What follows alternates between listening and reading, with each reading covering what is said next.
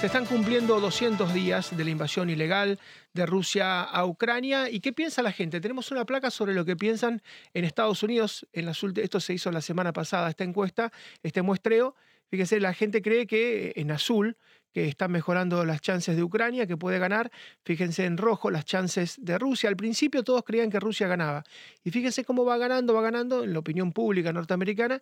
Y ya hoy la gente cree que puede ganar Ucrania o que puede ganar Rusia, que están prácticamente igualados. En amarillo es eh, los que creen que está empantanada la situación. Pero, insisto, esta encuesta es de la semana pasada y lo que ha ocurrido en las últimas horas es muy sorprendente porque las fuerzas ucranianas de Volodymyr Zelensky han recuperado unos 3.000 kilómetros cuadrados, han llegado hasta la frontera con Rusia, han engañado muy posiblemente posiblemente al alto mando de Vladimir Putin, haciéndole creer que iba al Donbass, iba al sur y terminó yendo a Kharkiv. Vamos a preguntarle a un analista de cuestiones de seguridad, quien viene siguiendo palmo a palmo esta guerra, em, el doctor Luis Vicato. Hola doctor, ¿cómo le va? ¿Está sorprendido con lo que ha vivido en estas últimas horas?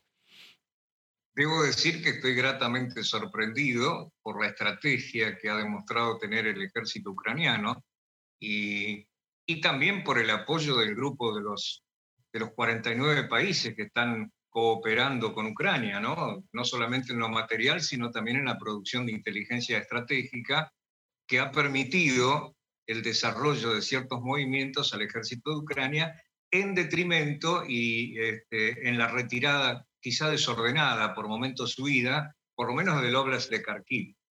Esto no fue gratis, ha traído represalias muy peligrosas, sobre todo en la zona de Zaporilla, en la zona de la central nuclear, que ha tenido que apagar el último reactor. Eh, han podido restablecer la energía eléctrica después de una impro labor técnicos ucranianos, pero para poder mantener en frío el último reactor que estaba en actividad. El ejército ruso se centra sobre dos cosas en este momento, la luz y el calor, en previsión del invierno. Eh, evidentemente son ataques de represalia sobre objetivos civiles, con algunas municiones este, de tipo incendiario prohibidas, eh, que producen muchísimo daño, porque producen incendios este, por doquier. Y, bueno, y tenemos esta situación que ha sido impensada e impensable quizá hace 200 días atrás. Así es, estamos viendo que, bueno, soldados rusos que se van rindiendo, las fuerzas de Volodymyr Zelensky que han llegado hasta la frontera rusa y le han cortado la línea de suministro, ¿no? Eh, prácticamente han desacoplado al ejército ruso que ahora tendrá que hacer una línea de suministros por aire. O sea, es algo muy increíble y todos dicen son las armas occidentales que han marcado esta diferencia. Tienen una precisión más una asistencia satelital que es devastadora para los rusos. Nunca se lo imaginaron.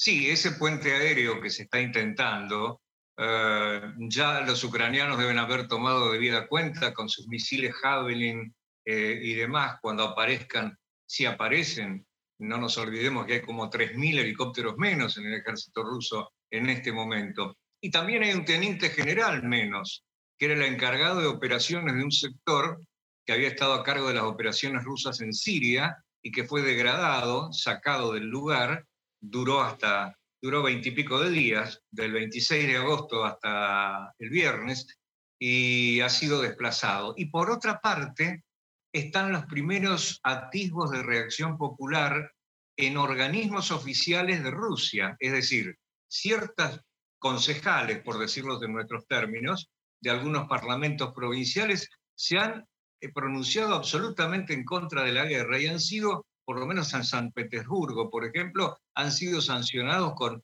pequeñas detenciones y grandes multas, por lo menos hasta ahora. Así es. Eh, tiene, por supuesto, Putin mano de hierro sobre su gente, la amenaza con 15 años de prisión a que, al que dé una información distinta a la oficial, pero hoy eh, las cadenas informativas se filtran, salvo China que tiene un cortafuego y que realmente hace algo increíble, no permite YouTube, ni Facebook, ni Instagram, eh, pero salvo China que tiene tabicada a su gente, o Corea del Norte, bueno, dictaduras muy, muy particulares. En Rusia la gente sigue pudiendo viajar, sigue pudiendo comunicarse y cuando salen del país se encuentran con una versión que no tiene nada que ver con lo que le dicen las agencias oficiales.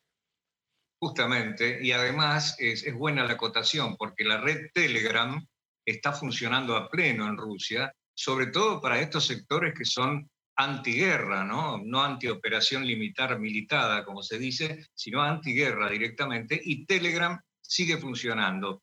Lo que está dejando de funcionar es la posibilidad de los ciudadanos rusos de trasladarse a terceros países, sobre todo caso impensado hace dos meses atrás. Moldavia y Rumania cierran su espacio aéreo eh, y no aceptan eh, la presencia y vuelo de aviones rusos. Así que todo esto nos tiene que llevar a pensar, juntamente con la posibilidad de que Zelensky con Erdogan comiencen a, instalar una fábrica de drones de los famosos Baikaktar, de la, empresa Baikar, los T-2 que han, hecho un daño terrible a los rusos.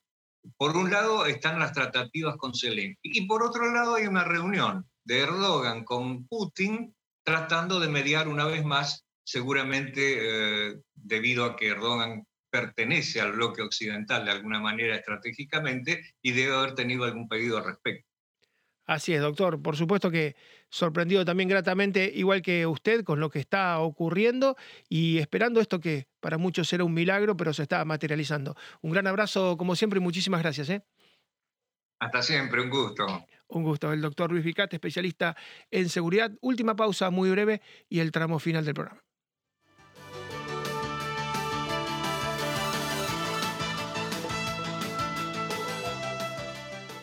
This podcast is a part of the C Suite Radio Network.